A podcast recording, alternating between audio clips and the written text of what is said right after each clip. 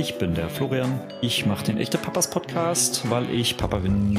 Und an der anderen Leitung sitzt der. An der anderen Leitung sitzt der Marco, Redaktionsleiter des Magazins Men's Health Dad. Und gemeinsam sind wir die Echten Papas. Ich, ich merke schon, Flo, du bist heute etwas gedämpft. Ich bin auch gedämpft. Ich habe nicht so geschrien, wie ich sonst immer schreie, weil das Thema, was wir heute haben, tatsächlich ähm, auch nicht so sehr dazu verleitet. Und ähm, ich darf ja ganz oft eine Frage stellen zum Anfang. Und heute möchte ich meine Frage verbinden mit einer, mit einer ähm, Triggerwarnung. Ähm, es geht nämlich um, ähm, ja, um den Themenkomplex Tod und Trauer.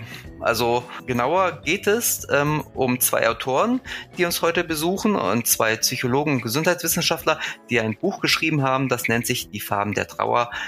Trauerbewältigung für Familien, wenn ein Kind gestorben ist. Und ähm, deshalb will ich dich einmal fragen, ist das in Ordnung für dich, dass wir heute dieses Thema überhaupt besprechen? Ich halte es für sehr wichtig, aber nicht, ähm, dass es dir zu nahe geht.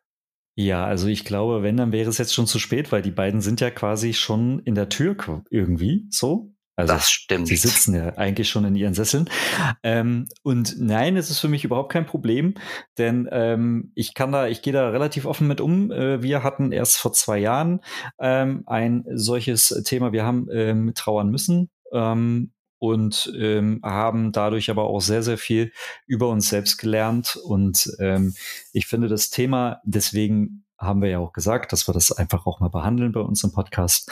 Ähm, dieses Thema sehr wichtig, ähm, auch wenn es sehr nahe geht. Aber ich ähm, denke, dass ähm, es allen helfen kann, wenn wir da mal in voller Empathie drüber sprechen. Das finde ich auch, dann musst du aber jetzt unbedingt nochmal sagen, in welchem Zusammenhang das steht, weil ähm, ich glaube, es war ein Sternkind, richtig? Richtig, das war ein Sternkind. Ähm, das war ähm, unsere Anna im, in der 16. Schwangerschaftswoche. Und ähm, ich muss ganz ehrlich gestehen, wenn ich jetzt so na, drüber nachdenke, ähm, ich glaube, das war für mich der allerschwerste Gang ins Krankenhaus. So, das war wirklich, also denke ich noch heute sehr viel drüber nach. kann ich total nachvollziehen. Ähm, genau, aber tatsächlich in diesem Buch, ähm, die Autoren heißen übrigens Andreas Schulze und Wolfram Schulze und der Titel heißt Wenn ein Kind gestorben ist oder die Farben der Trauer. In diesem Buch geht es tatsächlich nicht nur um Sternkinder, sondern es geht auch darum, äh, wenn man ein todkrankes Kind zum Beispiel hat oder wenn ein Kind Suizid macht. Also es ist wirklich eine große Bandbreite ähm, und deshalb ist die Triggerwarnung, glaube ich, durchaus angebracht. Aber Absolut. alles andere sagen uns jetzt unsere beiden Experten. Und ich freue mich total, auch wenn es ein blödes Thema ist, dass wir mal einen Podcast haben, wo wir das behandeln können. Ja, lassen wir sie beide rein, oder? Lassen wir sie beide rein. Ja, herzlich willkommen bei den echten Papas. Und eben einmal würde ich mal die kompletten Titel äh, benennen, ähm, damit wir das einmal gesagt haben. Also herzlich willkommen Privatdozent Dr. Dr. Andreas Schulze und herzlich willkommen Professor Dr. Dr. Wolfram Schulze bei den echten Papas. Schön, dass ihr da seid. Guten Tag. Hallo Wolfgang, hallo Andreas. Ja, hallo, freut Ich mich auch. okay. genau, also es ist total praktisch, dass wir uns bei Vornamen nennen, weil ähm, mit Herr Schulze und Herr Schulze wäre es ein bisschen schwierig, das auseinanderzuhalten. Und ähm, ja, wollen wir es vielleicht doch einmal ganz kurz aufklären. Ähm, das ist nämlich kein Zufall, dass beide Schulze heißen. Ähm, ihr seid nämlich Onkel und Neffe, richtig? Korrekt. Genauso. Und das ist schon mal eine erfreuliche Sache, dass wir hier nicht nur verwandtschaftlich verbannt sind, sondern thematisch sogar auch äh, ja, uns entwickeln und Themen bearbeiten. Ja, total spannend. Ihr seid ja beide Psychologen beziehungsweise Gesundheitswissenschaftler und habt euch beide auf die Gruppe der verwaisten Eltern spezialisiert in eurer Arbeit. Ähm, Und da drängt sich natürlich die Frage auf, warum gerade dieses nicht besonders leichte Thema? Wichtig, aber ja auch sehr schwer, oder? Korrekt. Ich komme eigentlich von der Suizidforschung oder habe über viele Jahre mein ganzes Berufsleben mit suizidalen Menschen gearbeitet. In der Praxis, in der psychotherapeutischen Sch- Praxis spielen ja Tod und Katastrophen immer eine wesentliche Rolle. Und da ist es ja der Schritt hin zu Angehörigen von Verstorbenen nur sehr klein. Und da die Nachfrage nach professioneller Hilfe zugenommen hat und wir gelernt haben, das auszuhalten, das ist ja setzt eine gewisse Leidensfähigkeit auch beim Therapeuten voraus und Sachkenntnis. Wenn man qualifiziert helfen will, sind wir dann dort gelandet und haben seit einiger Zeit einige Forschungsprojekte gemacht und sehr viel praktisch damit zu tun. Hm. Jetzt ähm, beschäftigen wir uns mit einem sehr schwerwiegenden Thema, also schwerwiegend in Form von, naja, das ist jetzt keine leichte Kost, wie wir sie normalerweise bei uns im, im Papa-Podcast haben, überwiegend. Ähm, gibt es äh, dahingehend eigentlich so eine Art Schema, nach der eine Trauer abläuft? Also wenn wir jetzt mal allgemein auf das Thema gucken, ähm, Gibt es da ein biologisches Programm, was abläuft oder gibt es gesellschaftliche Mechanismen? Wie funktioniert es? Ja, also hier kann man sagen, wenn man jetzt das aus theoretischer Perspektive betrachtet, da kann man noch einen Nobelpreis gewinnen. Also ähm, da gibt es jetzt noch nicht die äh, genau beschriebenen Abläufe, was die Trauer betrifft. Aber es gibt doch eine Reihe, viele verschiedener Modelle, die auch in der Praxis hilfreich sind für die Trauernden, aber auch für die, die trauernde Menschen begleiten. Und wir haben uns jetzt zum Beispiel für ein Modell entschieden, nach dem William Worden, der hat so Aufgaben beschrieben, die kann man so verstehen wie Lebensaufgaben, die einem gestellt werden im Leben und das jetzt eben nach so einem gravierenden, so einem äußerst schmerzlichen Verlust wie einen frühen Kindstod.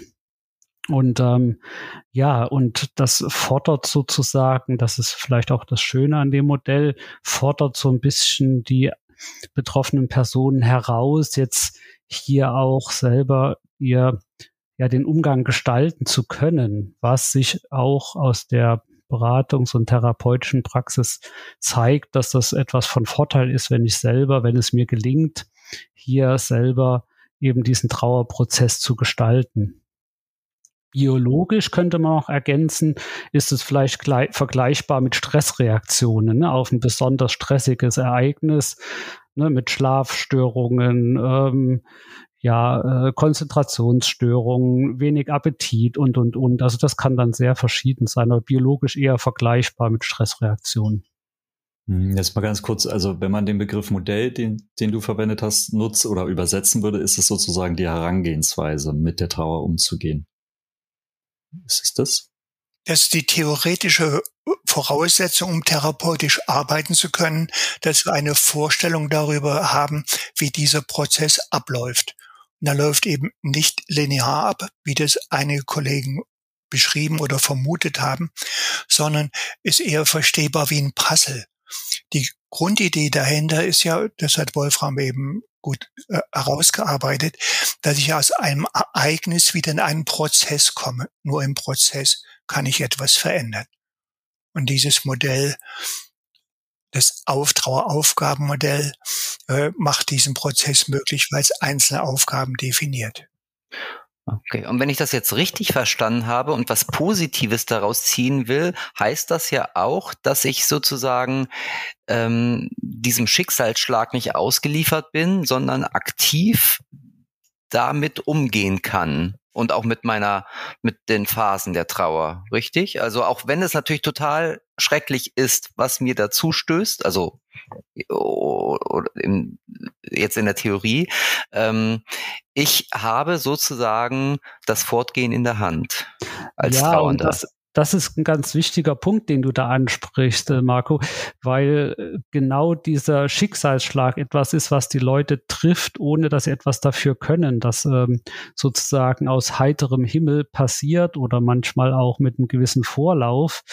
Ähm, aber in der Folge ist dann doch möglich, erstmal dieses ja, diese Ohnmacht, die man begegnet, dann doch auch wieder sich selbst zu befähigen und mit der Situation umzugehen. Das ist auch schon ein großer Schritt, wenn sowas gelingt. Und da hilft dieses Modell von Wörten, mit den Aufgaben, wie die heißen, zum Beispiel eben erstmal diesen Verlust zu realisieren, zu akzeptieren. Das kann allein schon manchmal Monate dauern oder eben dann auch mit diesem Schmerz umzugehen, ihn zu verarbeiten, diesen Trennungsschmerz auch ähm, bis hin, dass man eben auch schaut, inwieweit kann ich diese Beziehung, die ja schon entstanden ist, selbst bei so einem kleinen, kleinen, winzig kleinen Kindchen, ähm, dass diese Beziehung nochmal ja sich so verändert, dass es in in ein Gedenken, ein Andenken äh, sich verwandelt und ähm, man dann auch womöglich sich neuen und anderen Dingen nochmal im Leben zuwenden kann, aber die Erinnerung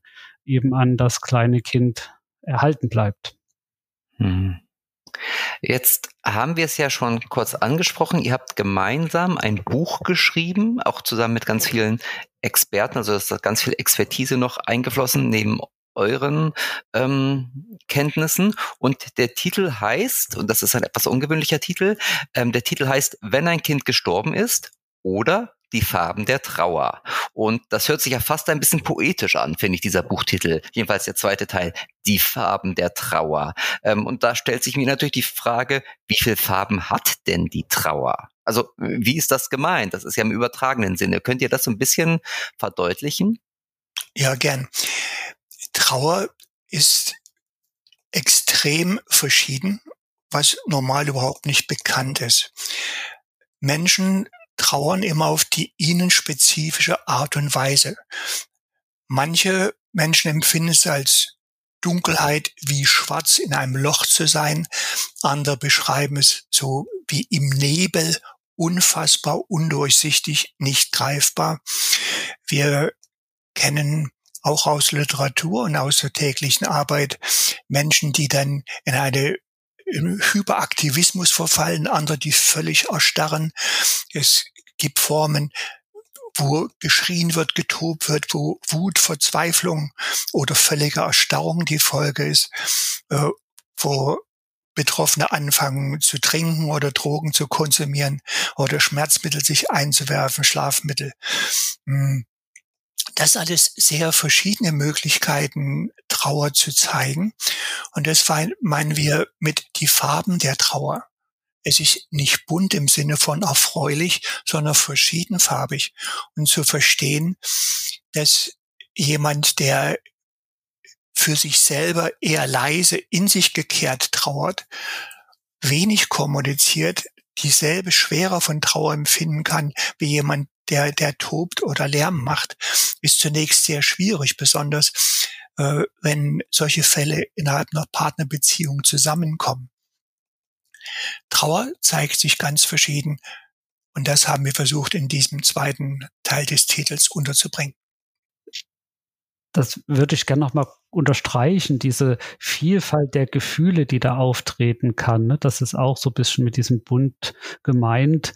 Und dazu gehört aber auch, dass manchmal keine Gefühle auftreten. Und auch das kann Trauerreaktion sein. Und das sollte sich jemand, der, der oder die da vielleicht nichts empfindet, auch nicht einen Vorwurf machen, sondern das kann eben auch so sein, dass man erstmal vielleicht auch nichts empfindet.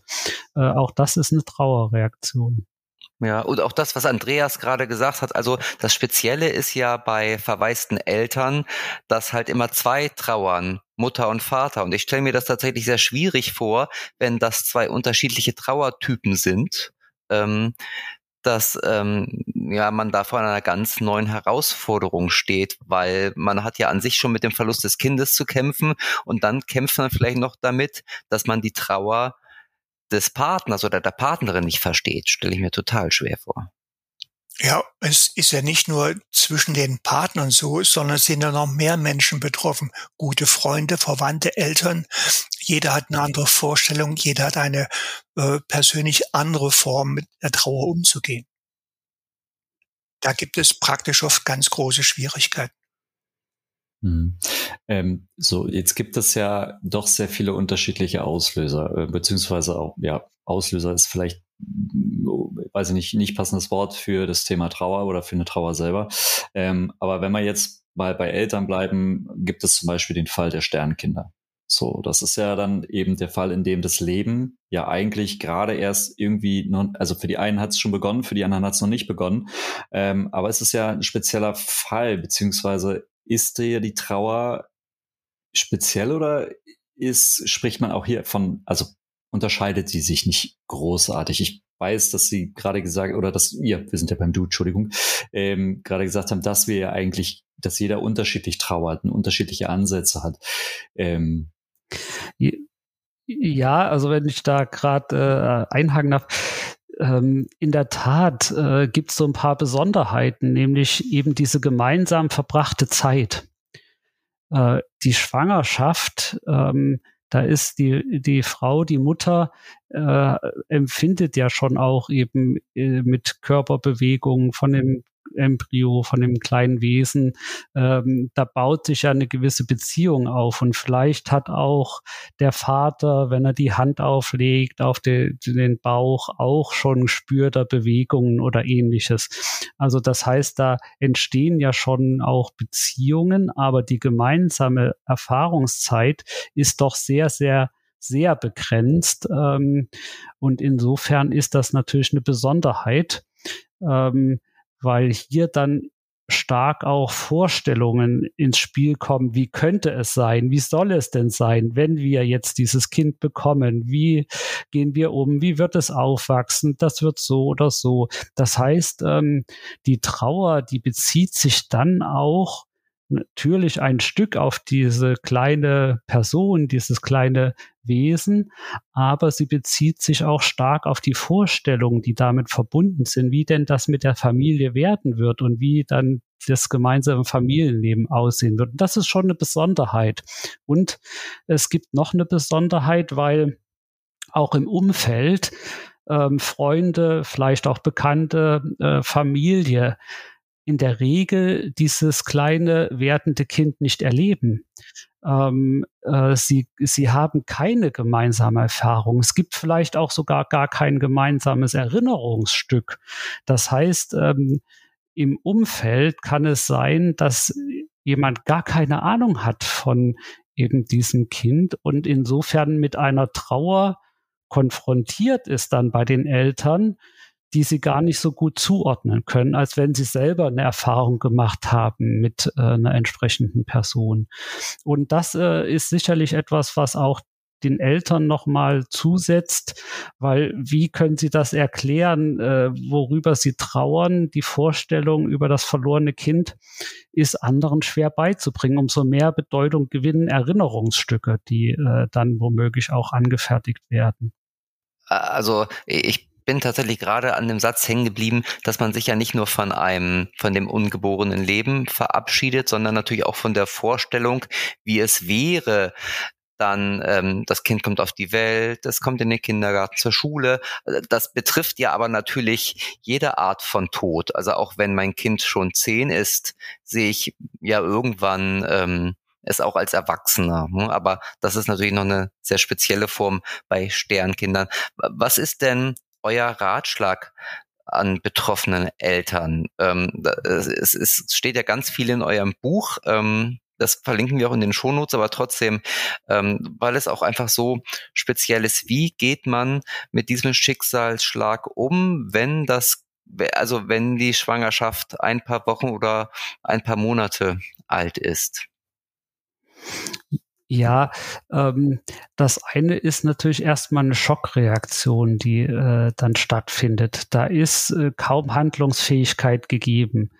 Ähm, da gilt es erstmal auch vielleicht, dass andere mit unterstützend tätig sind, um wieder ähm, ja dann auch äh, zu realisieren, was eigentlich passiert ist, zumindest ansatzweise, und damit aber auch Reaktionen, Trauerreaktionen zuzulassen äh, Schmerz zuzulassen, ähm, Enttäuschung, Wut. Vielleicht äh, gibt es auch irgendwo mal ein positives Gefühl, dass vielleicht auch eine, sich eine Freude kurz reinmischt oder irgendetwas. Ähm, aber das gilt es erstmal zuzulassen und auch auszuhalten und auch in der Unterschiedlichkeit auszuhalten, wie es eben schon anklang, was Andreas sagte, gerade in der Paarbeziehung.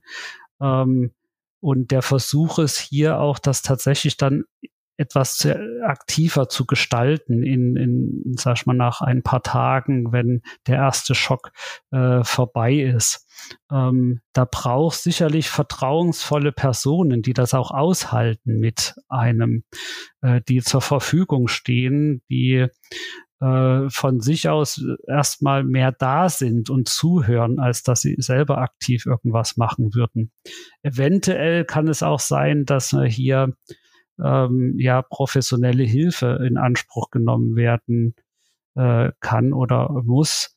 Ähm, da gehen wir in dem Buch ja auch ein bisschen drauf ein, wann das äh, sozusagen der Fall sein könnte.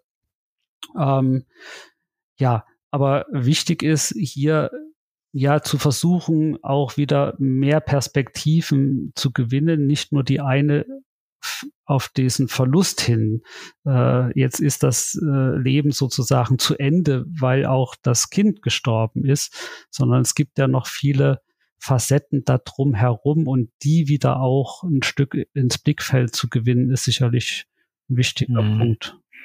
Also ich muss einmal nochmal nachhaken. Ich habe euer Buch relativ zügig von vorne bis hinten gelesen und ähm, gerade bei den Sternkindern, also das, was mir in Erinnerung geblieben ist aus einem Buch, ist dieses, wie du schon sagst, Erinnerung schaffen und auch gerade bei Kindern, die vielleicht schon erst im, im sechsten, siebten, achten, neunten Monat gestorben sind ähm, oder einer Totgeburt, dann gibt es tatsächlich ja auch äh, Fotografen, die sich darauf spezialisiert haben, nochmal Erinnerungsfotos zu machen. Aber ähm, es gibt ja auch ganz, ganz viele Fälle, wo ähm, diese Frühgeburt sehr viel früher kommt. Das heißt, es gibt gar keinen Leichnam. Das stelle ich mir sehr schwierig vor. Also manchmal ist tatsächlich auch ähm, das Ultraschallbild äh, gewinnt nochmal eine ganz äh, hohe Bedeutung, weil das vielleicht auch die einzige quasi Dokumentation ist, äh, also wo irgendwie sichtbar wird. Also das ist wichtig aufzuheben. Ähm, der Versuch, auch äh, einen Finger, äh, einen Handabdruck oder Fußabdruck oder vielleicht ähm, ja eben ein Foto, das äh, ist hilfreich, wenn das möglich ist. Ähm, und wir haben natürlich auch die Situation, dass es durchaus möglich ist, eine Beerdigung, ein Einzelgrab auch hier eine Beerdigung vorzunehmen. Ähm, und seit 2013, das können wir vielleicht hier an der Stelle auch nochmal mit erwähnen, ist auch die Möglichkeit bei einer sogenannten Fehlgeburt, also wenn, wenn das werdende Leben ähm, hier weniger als 500 Gramm war oder eben vor der 24. Schwangerschaftswoche gestorben ist, äh, gibt es auch da die Möglichkeit, ins Personenregister einen Eintrag vornehmen zu lassen als Dokumentation, dass das Kind sozusagen existiert hat. Äh, da brauchst du eine ärztliche Bescheinigung oder eine Bescheinigung von einer Hebamme. Und äh, das ist wichtig für Eltern, die ähm, quasi auch ja mit diesem Fehlgeburt, das ist halt ein bisschen komischer medizinischer Begriff, ähm, aber die unter dieser Fehlgeburt leiden, hätten auch die Möglichkeit, äh, hier dann nochmal auf dem Weg auch zu verdeutlichen, ja, wir haben unser Kind verloren. Hm. Trauern denn Mütter anders als Väter bei in dem Fall jetzt Totgeburt, ähm, weil für Väter ist ja meistens die Schwangerschaft ja doch ein bisschen abstrakter. Ähm, ne, aus biologischer Sicht heraus. Ähm, trauern die anders ähm, oder ist es auch wieder sehr individuell? Jetzt speziell bei Sternenkindern oder generell? Generell. Ja, wir sind gerade bei Sternkinder, dann gerne einmal Sternkinder, aber wenn es dann letztendlich auch da wiederum äh, Unterschiede gibt, dann.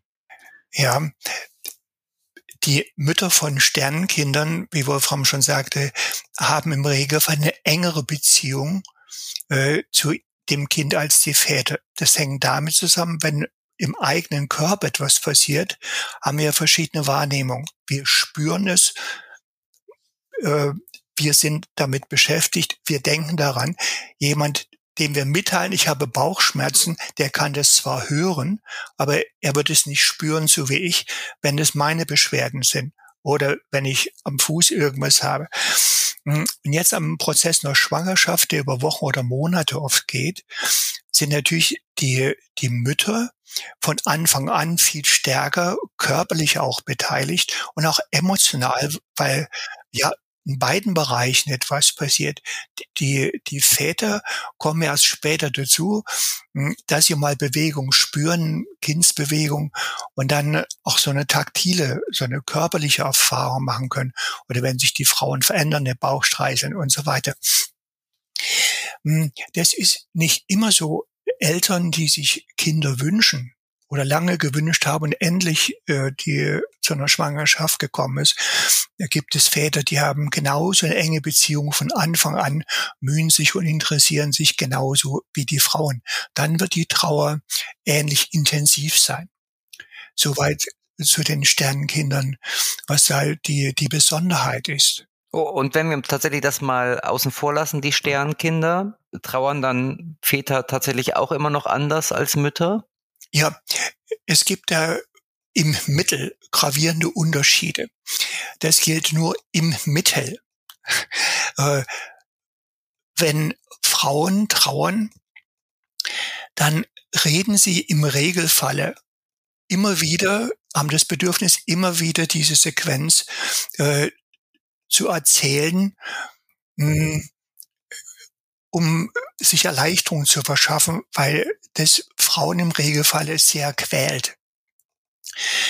Im Mittel reagieren Männer eher praktisch. Das war so, was können wir tun und was machen wir? Männer sind im Mittel eher handlungsorientiert. Und wenn dann zum vierten oder fünften Mal dieselbe Sequenz kommt, am Tag oder in einer Woche, reagieren Männer häufig mit Abwehr. Dann folgt der Vorwurf, ja, du trauerst ja gar nicht. Männer trauern dann eher nach innen, bringen ihre Gefühle aber im Regelfalle weniger deutlich nach außen. Sie machen es eher mit sich ab. Allerdings gibt es natürlich innerhalb der Frauenpopulation große Unterschiede und auch zwischen den Männern. Und wer ganz großes Glück hat, dann trauern äh, die Eltern auf ähnliche Weise.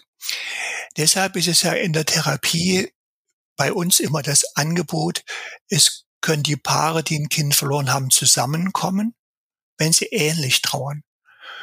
Wenn es große Unterschiede gibt, werden die Bedürfnisse nach Hilfe auf verschiedenen Ebenen liegen. Die kann man dann im Einzelgespräch versuchen hm, besser zu fokussieren und spezielle Hilfe für den einen und andere Hilfe für den anderen, der anders trauert, anzubieten.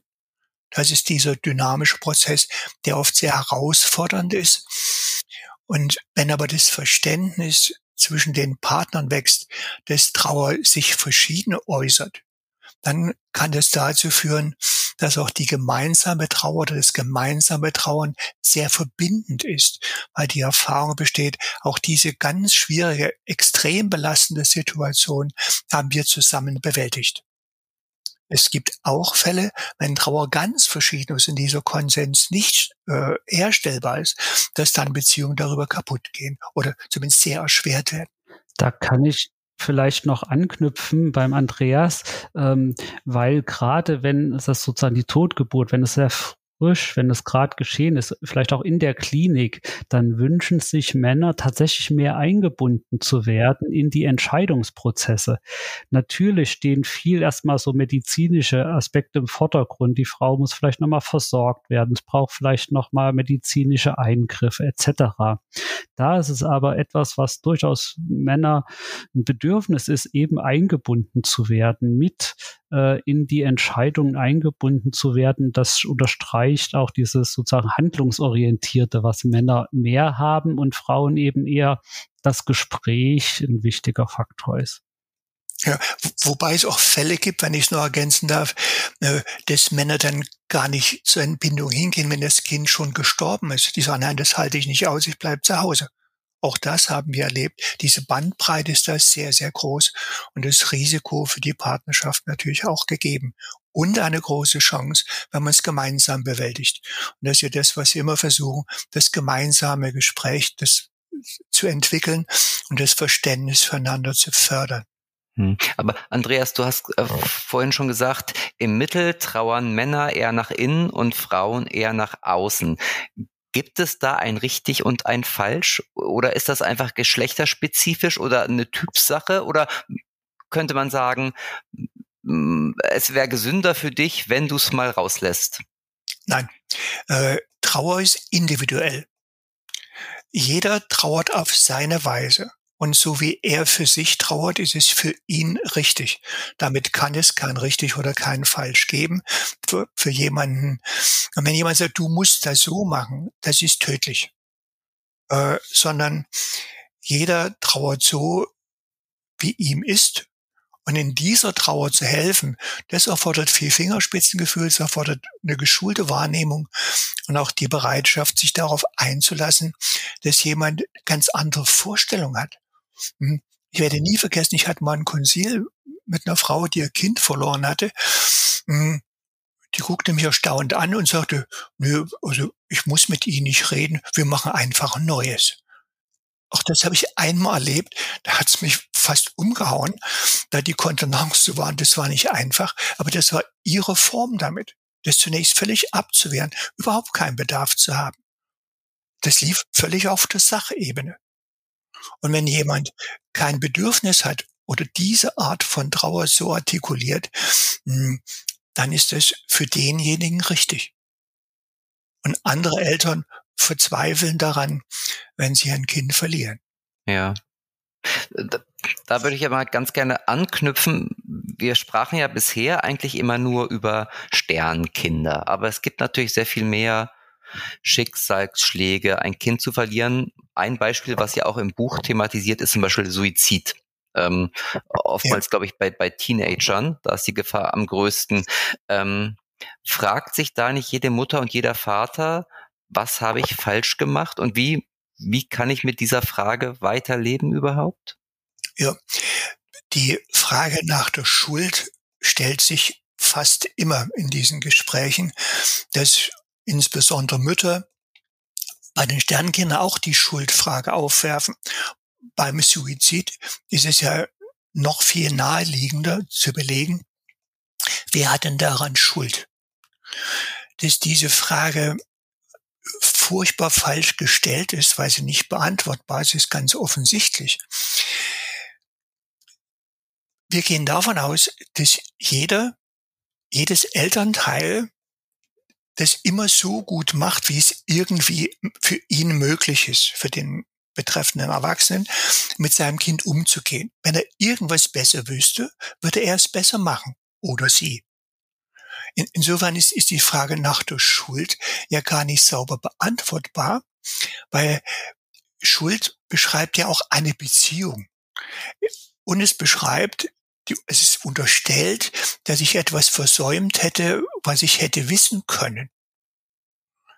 Wenn ich aber etwas nicht weiß, kann ich es nicht besser machen, sondern ich kann das später vielleicht erkennen, wenn eine Folge eingetreten ist, die es nicht wollte nehme an, ich handle mit Optionsscheinen und denke, das ist gut und dann denke ich mir, ich könnte da Gewinn machen und stelle fest, ich habe einen Totalverlust. Dann habe ich eine Erfahrung gemacht, aber die ist nicht schuldhaft, sondern ich habe es zu diesem Zeitpunkt nicht besser gewusst. Und wenn ein Kind sich entscheidet, sich zu suizidieren, ist es immer noch die Entscheidung des Kindes. Und wir versuchen ja dafür über die Schuldfrage eine Erklärung zu erzeugen. Wir wissen aber nicht, ob die Erklärung richtig ist. Das ist unsere Sicht. Wahrscheinlich lag es daran oder daran. Selbst dort, wo Abschiedsbriefe geschrieben werden, ist es überhaupt nicht sicher, ob das tatsächlich die Gründe für einen Suizid waren oder ob damit nicht irgendjemanden noch sozusagen eine schwere Schuld aufgebürdet werden soll, etwas verursacht zu haben, was aber jemand anders entschieden hat. Insoweit äh, ist die, die Frage der Schuld, weil wir auch schon ja im täglichen Leben, wenn irgendwas passiert, ich erinnere an eine Geburtstagsfeier, hm, kam hier mit der Torte rein, jemand schiebt einen Stuhl nach hinten und die Torte fliegt runter. Aber ich kann nichts dafür. Das war die erste Reaktion, also ich habe nicht Schuld. Ich habe das Beispiel nie vergessen, weil wir sofort mit Schuldzuschreibungen agieren. Und das ist im Fall eines Todes überhaupt nicht sinnvoll es hilft überhaupt nicht weiter.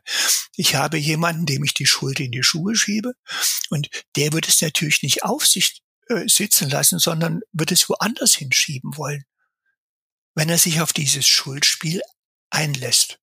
Damit kann ich keine Lösung generieren. Und wenn ich denke, ich habe Schuld, wie kann ich denn Schuld wieder gut machen? Ich komme also in einen, einen Prozess, äh, wie kann ich Schuld abarbeiten? Das geht nicht. Dort muss man versuchen, über eine Ursache-Folge-Beziehung hm, wieder in einen Prozess zu kommen, mit denen, die damit in irgendeiner Form beteiligt sind, aber nicht mit dem Kind. Das hat die Entscheidung für sich getroffen. Ich will nicht mehr, warum auch immer der Versuch, wenn ich das vielleicht noch da einfügen darf, der Versuch ist sozusagen auch im Gespräch herauszufinden, welche Bedürfnisse oder welche Interessen stehen eben noch hinter dieser Schuldfrage. Äh, was ist da mit äh, im Hintergrund zu Sachen an Bedürfnissen verbunden? Ne? Das kann das Bedürfnis sein, eine Verantwortung abzugeben oder das kann sein, ähm, auch eine, eine Hilflosigkeit wegzuschieben oder auch ein bisschen bisschen ja davor zurückzuschrecken, dass ich selber jetzt in einer Situation bin, in der ich neu überlegen muss, was ich denn jetzt eigentlich überhaupt noch tun kann und und ähm, das also das sind einfach auch Fragen, ja, die sind sehr komplex. Ich glaube, das wird jetzt gerade sehr deutlich nochmal, ähm, dass das wirklich sehr komplex ist und gerade wenn diese Schuldfrage sehr massiv äh, jemanden beschäftigt, dann ist das schon ein Hinweis, hier vielleicht auch professionelle Hilfe in Anspruch zu nehmen, eben weil das so komplex ist. Hm. Ist denn nicht Schuld oftmals bei Menschen der Hebe dafür, ähm, äh, Klarheit zu bekommen? Also der Mensch, wie, wie, wie du es gerade, Andreas, auch schon, oder, oder ihr es beide schon gesagt habt, die Menschen verfallen relativ schnell in Schuldzuweisungen. Und niemanden da jetzt zu haben, der irgendwie schuld sein könnte, das würde ja bedeuten, ich bin in einem luftleeren Raum und wüsste nicht ja, das, also die Arbeit zu machen, sich für sich die Frage zu klären, ist das nicht die, ein anderer Mechanismus, der dahinter steht? Ja, das ist ja sozusagen die, die Entschuldigung, wenn ich so salopp seid, die Billigform. Ich weise die Schuld jemand anders zu und bin damit selber exkulpiert raus. Ich habe keine Schuld, keine Verantwortung. Die liegt woanders, nur woanders. Damit bin ich sauber, nicht beteiligt an der Ursache-Folge-Beziehung. Das ist zunächst ein Schutzmechanismus. Hm. Damit muss ich ja nicht nachdenken, ob ich mit bestimmten Handlungen, mit bestimmten Vorwürfen, mit irgendwelchen Dingen vielleicht einen Teil mit verursacht habe, was den anderen bewogen hat, sich am Ende zu suizidieren. Ja, und Schuldzuschreibung nach außen ist extrem praktisch und schützt mich selber vor jeder Nachfrage. Und es gibt eine Erklärung für eine unerklärbare Situation zunächst mal. Ne? Das ist sicherlich ja. auch ein menschlich, also das ist sehr menschlich ähm, ne, an der Stelle. Ja. Aber es ist eben nicht hilfreich, weil ich dort nicht wirklich weiterkomme. Weder eine, eine Erklärung finde, die wahrscheinlich ist, das ist möglich, aber eine Erklärung macht den Menschen nicht wieder lebendig, der sich suizidiert hat. Es bleibt eine Katastrophe und die Frage ist, was, wie komme ich aus der Katastrophe heraus? Was kann ich für mein Leben verändern? Was kann ich verbessern? Aber die Frage der Schuld hilft an dieser Stelle nichts. Hm. Anders als beim oder bei Suizid ist ja bei toten, kranken Kindern schon in sehr frühem Stadium eigentlich klar, dass ähm, werden sie nicht überleben. So krebskranke Kinder beispielsweise. Ähm, wie leben Eltern da mit dem Tod? Ja, also schon vor dem Tod sozusagen, oder? Entschuldigung. Also es ist ja, man mhm. lebt ja zweimal mit dem Tod. Man hat den Tod vor Augen und ähm, Gen genau. Genau, ja. Also erstmal will ich nochmal sagen, ich finde es klasse, dass wir hier uns so einem schweren Thema nähern, weil das ist ja schon ähm, ja auch gar nicht so einfach darüber zu sprechen, um so mehr finde ich es toll, dass das hier möglich ist und vielleicht anderen dann auch ein bisschen Sprache gibt. Ähm, ja, also das Besondere ist, wenn klar ist, dass eine tödliche Erkrankung, eine Krebserkrankung bei dem Kind, dann, dann passiert ja genau das, was wir sonst gerne im Leben ausblenden, nämlich dass wir alle sterblich sind. Äh, da werden wir konfrontiert. Mit aller Macht werden wir konfrontiert damit, dass eben auch das, der Tod zum Leben gehört und hier sozusagen beides parallel existiert, nämlich das Leben und der absehbare Tod. Und ähm, das ist etwas, was es auch so schwer macht an der Stelle im Umgang, dass man sozusagen das immer direkt vor Augen gespiegelt bekommt und gleichzeitig sozusagen Trauerprozess ausgelöst wird aber gleichzeitig eben auch das Leben ja weitergeht. Und der Ansatz hier ist eigentlich wirklich zu sagen, okay, weil die Zeit offensichtlich begrenzt ist, müssen wir wollen wir, können wir schauen, äh, was in der jetzt verbleibenden Zeit wir eigentlich miteinander noch tun können. Was ist möglich an gemeinsamen äh, Erfahrungen, an gemeinsamen Aktivitäten? Wo können wir noch ähm, auch Dinge eben genießen, vielleicht sogar ähm, die Zeit gemeinsam nutzen, auskosten, soweit sie eben zur Verfügung steht. Und da liegt eine, die Chance drinne, äh, an der Stelle hier sozusagen auch in dieser Phase Zeiten zu haben der gemeinsamen Trauer, vielleicht auch mit dem Kind gemeinsam zu besprechen, was heißt denn Tod, was heißt Endlichkeit, was passiert danach, was, äh, was haben die Eltern vielleicht auch dann noch vor oder Geschwister und so weiter. Ähm, also sozusagen hier den Traueraspekten sich zu widmen und auf der anderen Seite aber auch dem Leben zuzuwenden, weil das eben ja auch noch da ist. Ja, das ist ja die Veränderung der Zeitperspektive. Im Regelfalle denken wir sehr weit voraus. Wer Kinder hat, erwartet, dass die Kinder groß werden, die Schule besuchen, irgendeinen Beruf lernen, Studium machen, dass sie heiraten, dass wir Großeltern werden und die, die Kinder irgendwann eine tolle tollen Job haben. Und plötzlich verändert sich diese Perspektive. Das, was aber eben Wolfram sagte, das ist ganz zentral zu sagen, die Frage, was kann ich denn heute tun, dass wir heute das Maximum aus unserem Leben herausholen an Zufriedenheit, an Miteinander, an, an Unterstützung. Welche Möglichkeiten haben wir noch? Welche Voraussetzungen hat das immer kränker werdende Kind? Und daran kann ich mich orientieren und die versuchen diese Möglichkeiten auszuschöpfen, weil sie jetzt noch da sind. Hm. Also es ist echt, ich hatte ein bisschen Schiss vor diesem Gespräch und ich habe immer einen Klops im Hals und immer Wasser in den Augen. Aber ich versuche trotzdem mal ähm, das hier vorzuführen und äh, will noch mal an etwas anknüpfen, was ich glaube Andreas vorhin gesagt hat. Da ging es nämlich um die Beziehung und das Paar, Partner ja, und Partnerinnen unterschiedlich trauern und dass das auch nicht immer einfach ist ähm, für die Partnerschaft. Wie kann denn Trauer eigentlich eine Beziehung überdauern? Weil man hört ja, man hört Gott sei Dank nicht oft von solchen Schicksalsschlägen, aber wenn man es hört und das, ihr habt ja auch ein paar Fallbeispiele bei euch im Buch, ist es oftmals so, dass nach dem Tod eines Kindes die Beziehung dann auch scheitert, aus welchen Gründen auch immer. Und ähm, das ist ja im Grunde Worst Case. Wie vermeidet man sowas oder kann man sowas überhaupt irgendwie vermeiden? Ja, also das, das klang ja schon so ein bisschen mit rein, wie du sagst. Ähm, die, wenn es den Eltern gelingt, sozusagen miteinander auch ins Gespräch zu kommen, sich auszutauschen. Es muss nicht immer so sein, dass man alle Traueraktionen äh, oder Aktivitäten, Rituale und so weiter gemeinsam macht. Aber wenn es gelingt, einen Austausch zu finden darüber, ähm, was weiß ich, äh, äh, zum Beispiel die, die Frau geht eher zum Friedhof, öfters zum Friedhof. Der Mann sucht eher die Aktivität, indem er Mountainbike fährt und sich ablenkt. Und dann kommt man aber wieder zusammen und äh, spricht darüber, was man erlebt hat. Und ähm, auch das äh, thematisiert ähm, den Verlust. Äh, das ist etwas, das spricht dafür, dass die Beziehung eher dann intensiver wird äh, dass sich eher eine positive äh, Entwicklung in der Beziehung nimmt.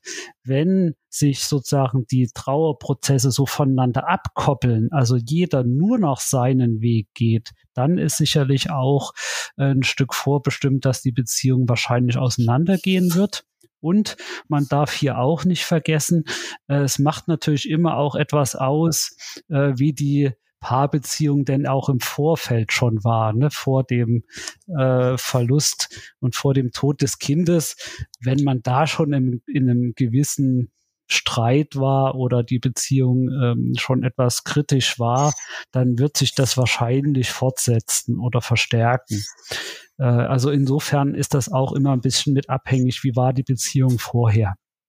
Ähm, ja, und wichtig, äh, was Wolfram ansprach, beide Ebenen äh, im Auge zu behalten. Die emotionale Nähe zum Partner und auch die körperliche Nähe. Jetzt nicht unbedingt im Sinne von Sexualität, sondern den Partner im Arm haben, ihm zu zeigen, ich bin bei dir. Das sind ja Gesten, die häufig eine extrem hohe Bedeutung haben und zeigen, ich bin da, auch wenn ich nichts dazu sagen kann. Und wenn dass beides funktioniert auf beiden Ebenen, dann sind die Chancen richtig gut. Aber leider haben wir das ja in nicht so viel Beziehungen vorher schon. Hm.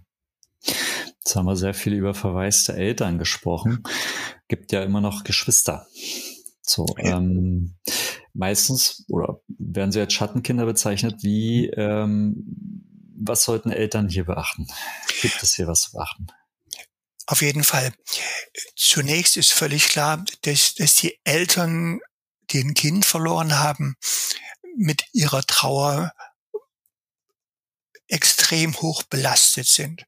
Und alle anderen Dinge, einschließlich Kindern, Job, Haushalt, äh, das kommt ganz weit hinten, weil Eltern häufig nicht in der Lage sind, nach so einem Verlust normal oder wie bisher äh, zu agieren und zu reagieren.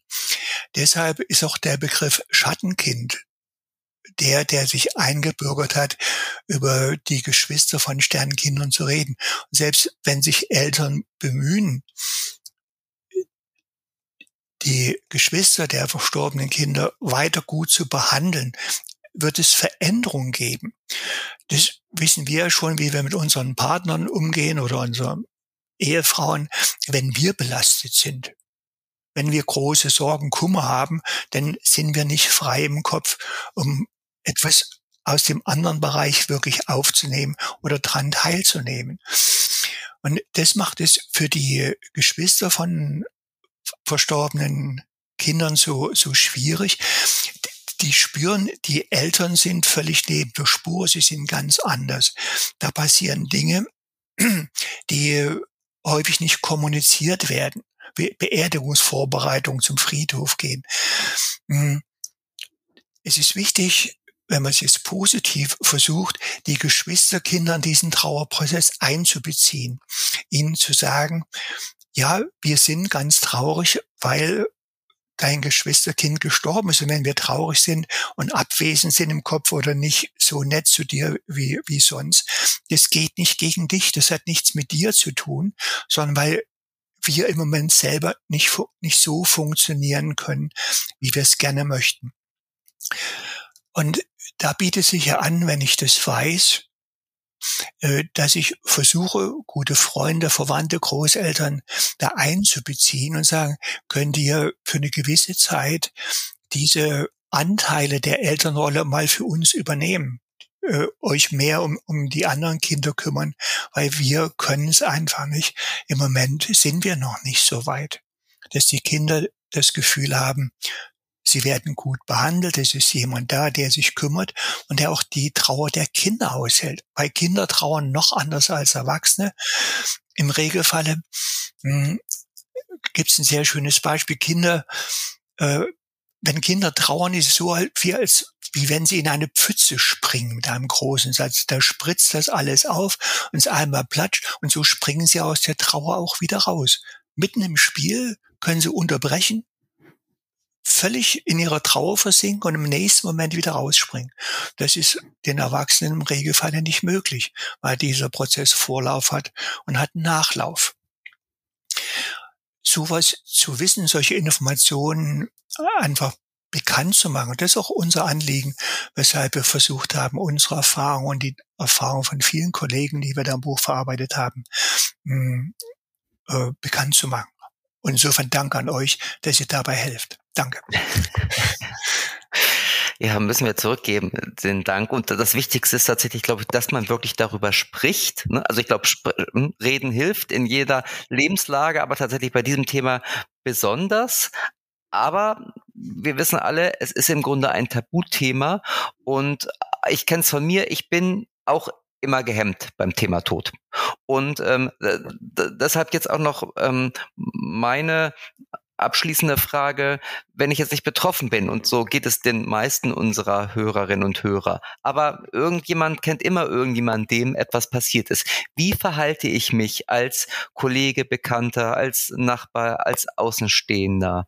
Ähm, also ich, ich würde am liebsten nicht ducken und schnell weitergehen und es nicht ansprechen, aber ich weiß oder ich ahne, es ist wahrscheinlich die falsche Verhaltensweise. Ja, Marco, da kann ich dich bestärken. Da bist du auf jeden Fall auf der richtigen Spur. Ähm, es ist schwer, weil man ja selber dann eben als Angehöriger, Bekannter, Freund, Kollege oder wie auch immer äh, eben die Worte ja ein bisschen fehlen. Aber ich glaube auch so eine Aussage äh, wie ich weiß jetzt gar nicht, was ich sagen soll, ähm, aber ich will zumindest das sagen, das ist eine wichtige Botschaft und ein wichtiges Signal. Ähm, das ist schon mal das eine. Das andere ist, ähm, der Versuch eines normalen Umgangs. Also ähm, äh, ich kenne das auch jetzt zum Beispiel von auch, auch Jugendlichen, die jemand Nahestehendes verloren haben. Die sagen dann, ich will gar nicht wie ein rohes Ei behandelt werden. Ich bin doch nicht krank. Ähm, sondern der Versuch ist quasi einen normalen Umgang zu machen, auch wenn die Situation eine nicht normale ist. Äh, heißt, ähm, ich frage auch dann vielleicht nicht unbedingt nach, wie geht's dir heute, weil das ist sicherlich immer etwas, ja, wie soll es jemand gehen in so einer Situation? Sicherlich schlecht. Aber ich kann nachfragen, was, wie ist dein Tag heute gelaufen? Was hast du heute gemacht? Ähm, oder ich kann anbieten, lass uns äh, spazieren gehen. Wir müssen auch gar nichts sprechen. Wir können vielleicht einfach auch mal so gemeinsam durch den Wald laufen. Ähm, also auch das wäre durchaus eine Option. Was man vermeiden sollte, ist, dass man ange also von Angehörigen Seite den betroffenen Eltern irgendwas sagt, du musst jetzt aber dies machen, du darfst das aber nicht machen. Also solche Dinge bitte äh, vermeiden.